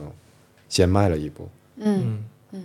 所以这个影响其实是很巨大而且难以估量的。对，这个假设非常的吸引人，我觉得。我跟你的感受一样，我当时听到你说要做这个对比对比组的时候，我的一个感觉就是这个差别会非常非常大，而且这个影响就是蝴蝶效应一样，就是从一个小小的开始迈第一步，你就会无限扩大到他这个人的方方面面，他终身都会受这样子一个事情的影响。然后我刚刚能想到的一个角度就是这件事情很明显，就是一定会造成一种心理上的影响。如果你一个小婴儿，你是靠自己这样子的一步一步摸索去学会走路的，你会对自己的探索能力有非常强的自信心。你知道你自己能够学一个以前不会的事情，你知道你自己有从零到一的这个能力，我觉得这个事情是非常非常重要的。然后相比较，如果你是在爸爸妈妈的某种辅助下去学会这件事情，你可能后来都会有很强这个依赖性，就是你需要别人给你那一把，你可能才觉得你能做成某种事情。我觉得就是这样子一个心理状态或心理暗示的话，也是可以延伸到很多方面。我我有一个自古以来 对，从我从从小到大一个恐惧，啊、就是跟你蹦床蹦床有关系。就是我们小时候大很多人会一起去玩蹦床，然后我的表哥他的身体协调能力非常好，所以他可以跳起来翻一个跟头再落地。嗯，我永远都不敢翻跟头。就是就是就是我总是跳起来的时候，当身体要往前倾，打算做那个翻跟头的动作的时候，我会害怕我的脊椎落地，就是我的我的我的我的颈椎落地。就 OK，造成一个很可怕的一个这样的一个情况。所以一直以来，我的身体的能动性上，我都是有一种天然的恐惧感的。然后我把这件事情认为是我的一种身体协调能力的不足。呃，嗯，但另外一方面，我我比如说我踢球，呃，学习过一段时间之后，我我能感觉到踢球带给我对于自己身体的掌控的感觉特别好。但我又又又同同一时间，我是又又是一直在反思我自己为什么那么害怕翻跟头这件事情。嗯，甚至就是嗯，有有两种翻跟头，小小小时候大家会学的一种就是呃前滚翻这样子翻一个跟头，另外一个就是这种侧翻。我也是看到侧翻我也害怕，嗯，就我觉得我自己做不到，呃我单纯就是因为害怕不敢做这件事情，永远都无法尝试它。嗯，但但是我我不知道这个害怕的来源，就像是一种天然的心理恐惧感。嗯其他的我什么都就就很不很各种不怕啊什么的，甚至我以前那个呃，我我我我我以前那个玩玩单单杠或者双杠的时候是有把自己甚至差点别骨折的经历的，那个时候我就不怕，但是就是这种翻跟头我就特别怕，看到就会害怕，真是一个很好玩的一件事。其实很多人都在成长的过程里，其实我们有这种强迫性的是多数，或者说绝大多数。嗯、我觉得现在网上有很多人开始抱怨，就是穷人跟富人家之间就是差在起跑线上了。嗯但我觉得很多时候更大的、真正的那个差距在于你的自信。嗯，有一些，但不见得是有钱人的家里的孩子就没有这种强迫性。嗯当然，对确实有很少数的人，就是你好像你觉得天生的这个人就有自 信，其实就是这种，他每一步都是脚踏实地。在他学走路的时候，嗯他没有被人拎起来过。嗯那整个过程里，他没有从小到大，就是他由没有强迫性的，或者说没有明显的强迫性的成人抚养长大。嗯，而这种自信在他成年以后带来的差异，我觉得其实大过家庭资源带来的差异。嗯而你说的这种问题，其实很多人或多或少都有自己比较独有的一种恐惧，可嗯能针对的方向不一样，在某些特定的情境下会被激发。嗯，但其实它也是可塑的。我自己在小时候，我说我从来没真正的蹦过蹦床，我一一上 去，爸妈交了钱，我一进门，别人都在蹦，我直接就倒在 地上，我只能只能坐在那儿或者躺在那儿看着别人蹦完全程。所以后来干脆我爸妈就不花这个钱了，嗯我也觉得是浪费。嗯而我在成年以后，我是其实也是经过了挺多年的学习，啊然后后来我也接触了，后来又从佛教走到各种身体方面的运动，嗯然后后来我也学会了愉悦愉悦翻滚。哦愉悦翻滚其实它并不难，它是翻滚里面很简单的一个动作，嗯因为你只需要往前走，嗯然后你把腰弯下来，你借助已有的惯性嗯就可以完成，它不需要你有什么超人的运动能力，能对对蹦起来好高对那种，其实很简单。嗯它需要真正需要的就只是自信，嗯嗯就是你要知道，哎，这个时候身体知道我准备好了，它就可以过去，而没有准备好，它就不过去。嗯你不会逼自己去完成这个动作。其实有很多从小学武术或者杂技对的孩对子还是有这个强迫的问题。嗯你看起来他能做一些很花里胡哨的动作，但其实他内层一直没有特别的放松过，嗯所以他没有办法做到一种特别协调、特别放松的，通过放松来做到的动作。他是比较刻意的在完成一个动作，嗯而且有失误的风险。嗯而我想说的其实就是没有，有些时候不是很有必要去分析这些恐惧的来源。当然你可以分析，我的意思是没有必要为了分析而分析。如果分析对解决这个问题有帮助，就可以分析；不然的话，其实你会发现做一些练习，嗯你的这个问题已经消失了。嗯你甚至会想不起来我还有这种恐惧的时候。 如果不是跟你们聊，我会我其实如果不是之前在群里聊这个事儿，我根本就想不起来我小时候不敢蹦蹦床。 嗯但我小时候其实确实挺怂的，而且平衡能力，我记得我到四岁的时候，四五岁，我妈牵着我走，然后我很自信，我说不用牵，不用牵，我妈把手一撒开，然后我直接就倒了。啊就平衡能力还是比较差，而且我一直比较怂。而我们说一个人很怂的时候，你是从哪里？比如说你看见一个陌生人，你觉得这个人很怂，你是怎么判断的？嗯，你的判断是怎么做的？感觉就他这个感觉可能是一种视视觉直观上对方带给你的气质，还有他的形体表现的一些一些特点吧。具体是什么样的表现？眼神飘忽，眼神飘忽，对，然后可能会就是没有办法很淡定自若地站在一个地方，可能就嗯会一直移动啊，或一些有些小动作，嗯，紧张感。这是一种。然后还有然后如果说身体体态不是很体自然态什么样的不自然？就有某一种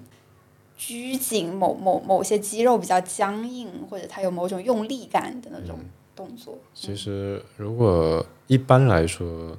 这种体态都是你正面的身体被拉短了，嗯嗯，对你，的肩膀可能会这样往往里后收，嗯头是略微有一点低的。也有些人可能因为脊柱太这样，然后他要演讲的时候头又要面对观众，最后反而形成了一种更大的这种，呃我我就是这样子的，但是这样我就我就好这样 像子。好像在往后仰头一样。对对，我就是完全这形样成一个很大的夹角。但总的来讲，它是正面的身体是收短的，嗯背面的身体在延伸。其实，这个就是我们一开始出场带的那个本能的反应被延伸到这个情境中了。你在防备自己摔倒，或者说你在面对一个有压力的情境，比如说有一个比你高大、比你壮实的人在你面前，或者有很多人在你面前，你或者是情感上的一种恐惧，又或者是你直观的感受到了这个人的身体给你带来的压迫，你就会缩短嗯自己，防御，因为你的内核、你的腹部这里是不稳的，内层的肌肉是在颤抖，嗯所以你会在防备自己摔倒。但如果你的腹部是很放松的，而且这个和腹部的压力有关系，就是它的气压是有嗯关系的。如果你这里的压力是很足的，其实你是比较放松的，嗯你就不会有这种就是要防备自己摔倒的感觉，你就会给人一种自信的感觉。对，这个这个核心的点主要是你可以摸一下自己的下腹，这里有没有紧张？一般来说，这个位置是比较明显的。嗯但如果你能够，比如说从身体的角度来讲的话，如果你能学会如何摔倒，你从站立的姿势能很安全的摔倒，而且你还可以做更复杂的一些，比如说，呃，武术里面其实有很多，还有舞蹈里面有很多这样的训练，就是关于摔倒的，它是很重要的基础训练。嗯因为如果你不能够学会如何摔倒的话，你的身体始终会是紧张紧绷的，嗯没有办法在运动中完全放松。嗯而你比较好的掌握了这种摔倒的时候，如果你能把它延伸到其他的情境中，你就嗯会发现你自信了很多。嗯。我现在突然听你讲完这些东西，我会感受到了身心学的魅力，就是他会用一些很简单的东西去化解一些很复杂的问题。就比如说有些东西你要靠想去想通，或者你希望通过跟别人的对话去找到一些答案或者疗愈，这个其实会是一个很复杂、很复杂的过程。但是可能某种程度上，我们了解到自己身体的机制，或者说它对应的一种心理感受、心理状态，然后通过一些行为上的东西去调整这个事情，会简单很多。我我我我的感觉是这样子，嗯因为我会觉得，身体学不会的，其实你你的脑子也学不会，而动作其实是比较简单的一种。嗯当然，也有些人，其实每个人不一样，也有些人可能适合从其他的开始入嗯门。嗯嗯比如说，我以前有一个同学，他动作上的掌控力没那么强，但他是科班出身的一个很好的演员，嗯他对情感这一块儿的，如果你给他讲一些东西，他可能会有更直观的感受，他知道怎么操作。嗯而同样的话，如果在更以前，因为我给我讲的话，我可能会理解不了。我也是后来跟他学了表演，我可能能能理解一些，但我是从动作入手的。嗯，而大部分人其实更适合从动作入手，因为它是最粗糙和最容易掌控的一个层面。嗯嗯，最后从这里做一个开始，向其他的层面过渡。我就是一个特别特别在这方面特别弱的一个人，对，就身体、嗯对肢我体身行身为体能是力非常 差。因为实际实际上我我我太关注脑子里想在想什么东西了。呃，就是偶尔有些时候，我会想起来身体这件事情，我会觉得 OK，这个事情对我来说不重要。然后呃，或者或者他也知道，可能我某些程度上，我我的自信在其他地方被满足了，所以我不需要在在肢体上表现出来那种自信，它会自然自然在我的工作过程中体现出来。所以他 他这种动态匹配让我好像不太需要身体这件事情，但实际上我知道我的身体问题给我造成的伤害是非常非常大的。但我我有点破罐子破破摔的那种。这里 请赶的快跟陈明老师上课。呃这这里的问题在于，你如果没有做过这些练习和对它有一个基本的理论上的了解，嗯，你很可能会低估它对你的影响最像其大。他层面的影响，包括你的思考。对，是的。你可能会认为自己善于思考，因为你一直在思考，停不下来。嗯，但实际上，你掌控不了你的思考。嗯你可以掌控你的身体，比如说你朝前走路，如果你想停下来，你可以停下来；你想朝朝另一个方向走，你可以转过去。嗯但你能够对自己的思想做同样的事吗？他不行。我跟他说过很多次，我觉得你有时候停一下，比你一直想要有帮助有很多有用很多。嗯他停不下来，他的思想是在控制他。这里的重点在于，我们会以为自己的思想是独立产生的，嗯它与动作没有关系，因为我躺着也可以思考。对，但实际上，你会发现，如果你真的躺着，把自己的肌肉做到完全放松，包括你头部、面部还有颅腔里的肌肉完全放松，嗯你会发现你没有办法思考。你的思考一定是伴随着某种程度的动作，哪嗯怕它非常细微。而我们的思考跟感知也是结合到一起的，你不可能脱离感知而思考。嗯人的感知其实是非常粗糙的。薛定谔，我记得他在演讲里也提到这个问题，就是人的感知为什么这么粗糙？我们为什么不能够看到原子或者感知到这么细微的东西？他说，问题在于人的身体太大了，如果你要感知这么细微的东西，就会被信息淹没。所以人的感知是非常抽象的。在这个高度抽象的基础上，人类才发出发展出了高度抽象的思想。嗯，思想的特点其实不在于它特别的具体，而在于我们可以从海量的信息里面抽象的注意到、观察到一些起作用的条件。嗯那么可以说抽象抽象把事物抽象化，本身就是思思考的一个，就是它就是思考本身。嗯所以，如果你的大脑中噪声特别多的时候，它其实不是一个很有效的思考。嗯大家都会觉得我真正想一个事情很累，很多人这么跟我说过。嗯但真正你有效的思考的时候，是你非常放松，嗯你的大脑里没有噪声，嗯这个时候反而是最不累的，因为你用了很少的力量，嗯，而且你要想通一个事情，其实就是需要找到一个特别省力的路径。嗯而如果你对身体和你对动作还有思考它们之间的关联有一个很好的观察和掌控的话，你就可以调整这个过程，然后你会发现自己在很轻松的运动的过程，或者说你在调节你动作的质量的时候，你会发现自己的思考在同步的变得清晰。嗯，而且你而且你可以用这种运动的方式来就是比如说我这一个小时，我要好好的思考一下这个方式，我就用这种方式来运动，而不是刻意的去想。嗯，然后你会发现，你会思考的非常清晰。我我战略性麻木。对我自己的一个体验就是，嗯，我的思思想的效率最高的时候是我在我散步的时候，嗯就散步是我特别特别容易出东西的时候。嗯但但是我如果比如说你把我关在这个房间里，那个效率就很差。嗯，对，这是我的一个身体上的一个感觉，所以我我极度需要户外的空气，然后在外面就我会围着这一个 block 这一个街区，就是不停的走，不停的走，不停的走，走一个小时，然后那一个小时的质量特别好。基本上所有人都会本能的这样做，嗯哪怕是在室内踱步，嗯，不光是爱因斯坦会这样做。是的，是的，是的。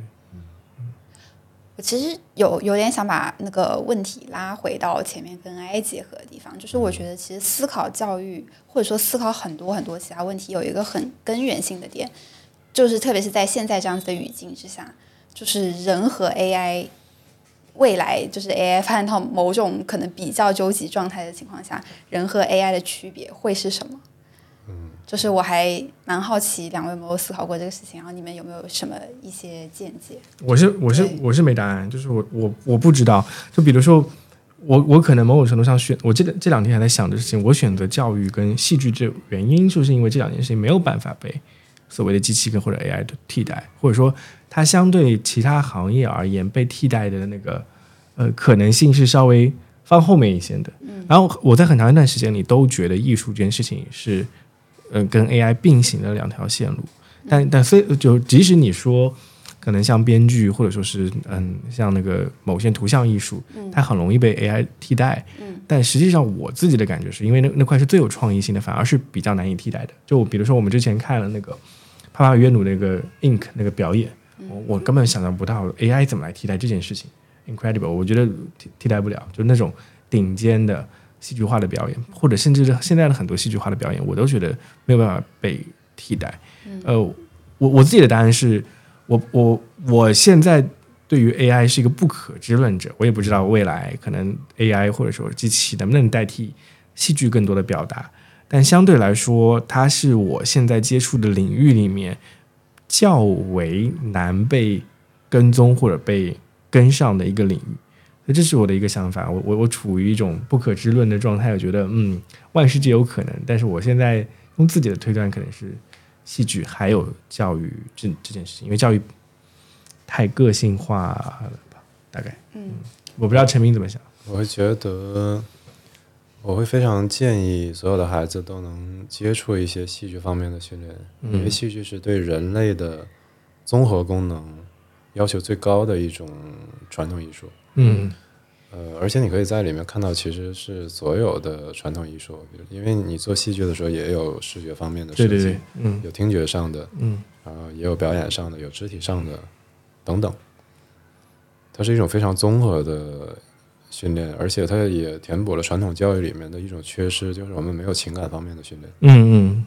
我们只有知识性的、思维性的这种训练。而这个问题也会引发非常多的灾难，因为离开学校以后，你会发现这个人不知道如何跟其他人交往，嗯，不知道如何，比如说谈恋爱， 不知道如何处理亲亲密关系等等吧。嗯，而说到人与 AI 的区别的话，我会觉得很大的一个区别，我们可以确定的就是 AI 没有身体，没有人类这样的身体。嗯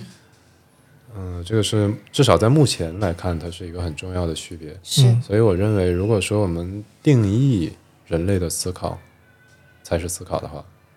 那么这个思考是具身的。就像我嗯刚才说的，你的思考必然是与你的感知、与你的动作，呃，以及其实以及与你的情感这些东西是关联在一起的。嗯，而且人本身是一个融贯的系统，它是不可拆分的。嗯它是一个有机体。你的思考，我们其实只是为了方便，不得不做一些分类，而把这种功能单独的拿出来说。是但实际上这些东西也是不可拆分的，嗯你不能单独的把你的脑子里切出来一片儿说这个是思考。但我们在用机器做的事情就是这样，我们宣称电脑可以思考，但实际上它，如果我们定义人的思考才是思考，它还不是人的思考。嗯嗯它没有它的这种，比如说，因为我具身，所以我有立场，电脑不能有立场，它体会不了这一点。它只是在做词汇的预测，嗯嗯，嗯，而它跟真正的人类的神经网络也是不一样的。虽然我们称之为神新经网网络络，算法，嗯所以，而且我们人类本身就目前还对人类的神经网络有太多的不知道的东西，嗯嗯神经学我喜欢它的一点在于，它是它类似于这个领域的工科、嗯工程学，嗯就是我通过实践的方式来探索，嗯而没有用一种还原论的方式，因为因为你会发现科学领域经常会有研究会被推翻，嗯， 是嗯，我们其实离这个真相还有还有很远。当然，我觉得最后这这两种思路其实会结合到一起，是现在很多人就在把它结合到一起，用一种系统工程学的方式，同时又结合了用系统论的方式，或者说复杂科学，用这些东西去结合这种还原论的研究。嗯，也许这个是在未来会给我们带来我们想象不到的突破。嗯但目前，假如说 AI 在硬件方面没有更进一步的颠覆性的发展的话，那它其实是不能够替代人类。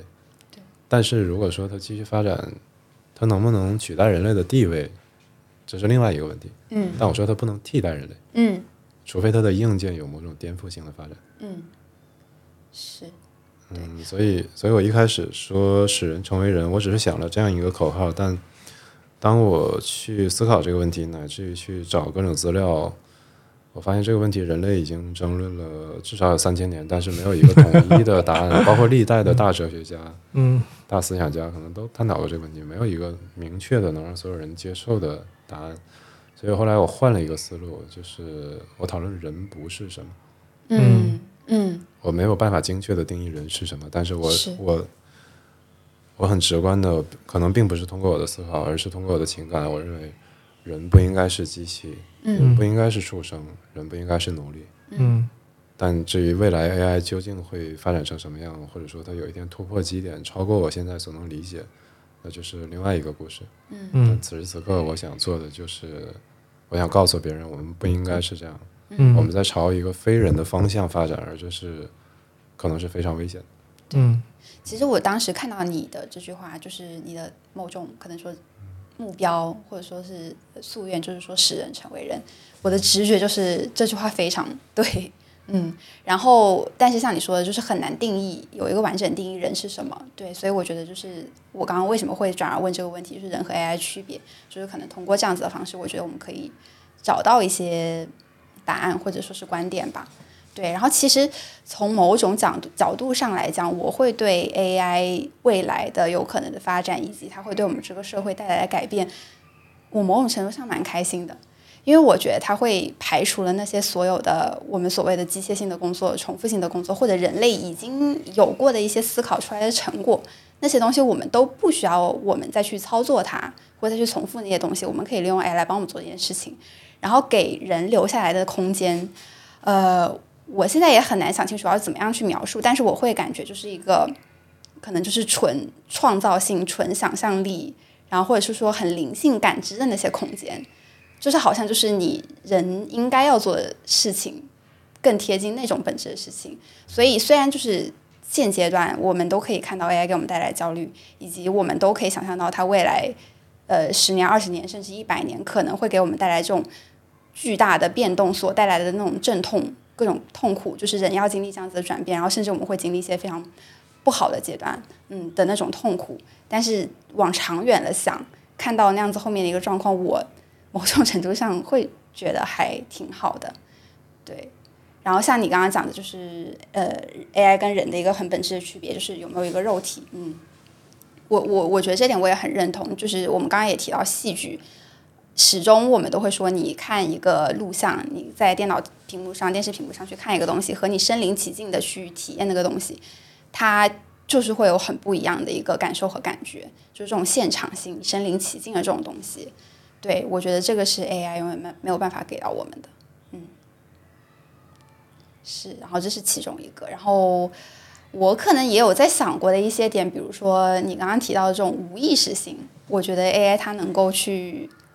嗯演练出来嘛？我不知道，或者就是说我们人会随机犯错的这种事情，AI 它能够去就是就是这种随机性，它能够完全的模仿嘛？就是我有时候会 会往这些方方向去想，但是我现在也没有一个很清楚的答案。我我不是这方面的专家，但是我会看到神经网络它的应用的例子，其实它是用了类似的方法。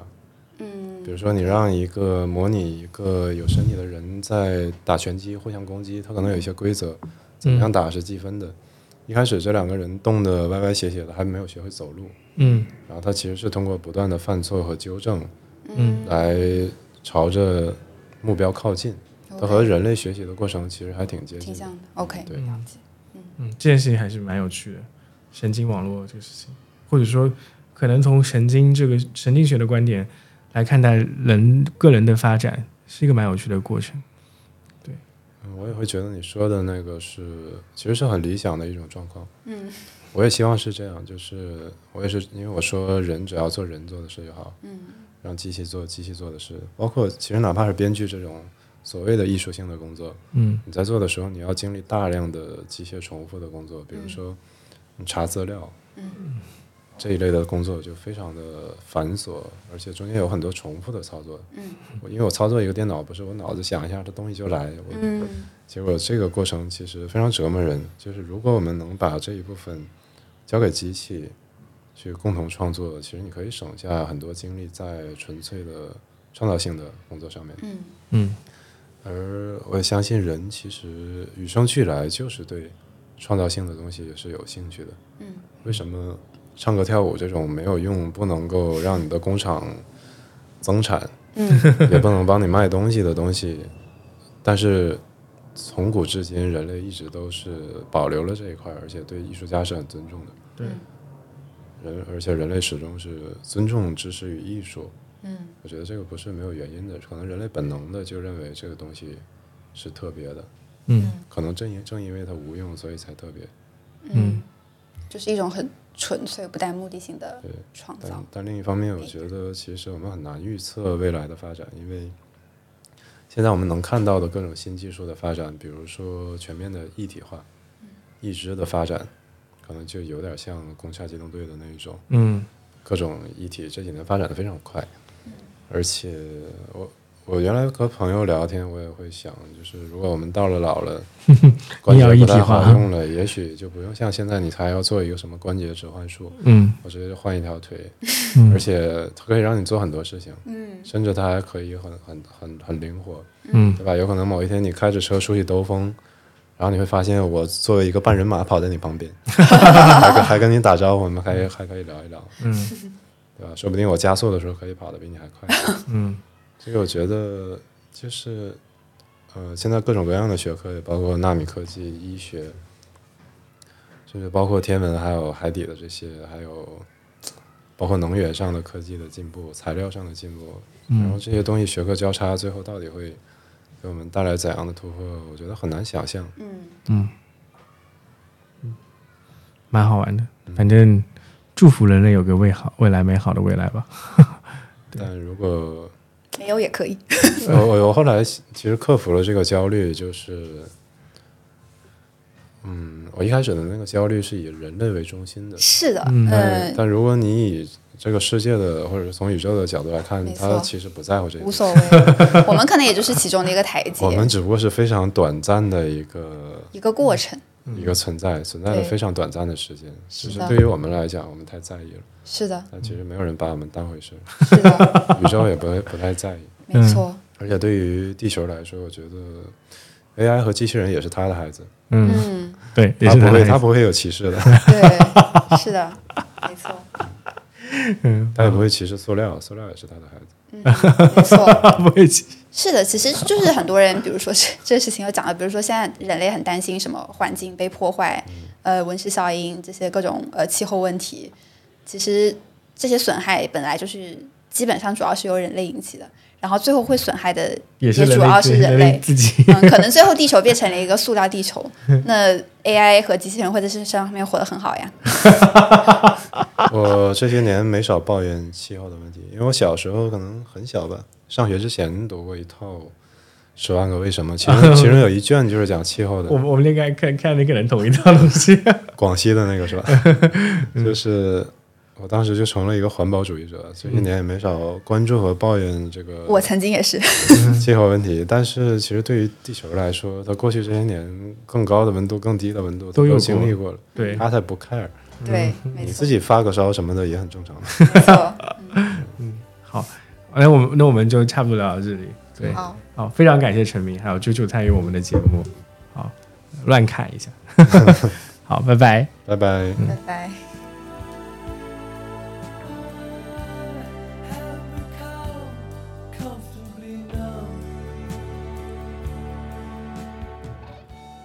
一块砖头 Another Brick 是由独立播客机构 d i f o n s Number House 策划制作的教育专题播客。通过不同领域和不同视角的对话，本节目将带你一起探索教育和学习的本质。我们相信，教育并不是为了塑造社会里的一块块砖头，而是为了每一个个体未来的发展拥有更多的可能性。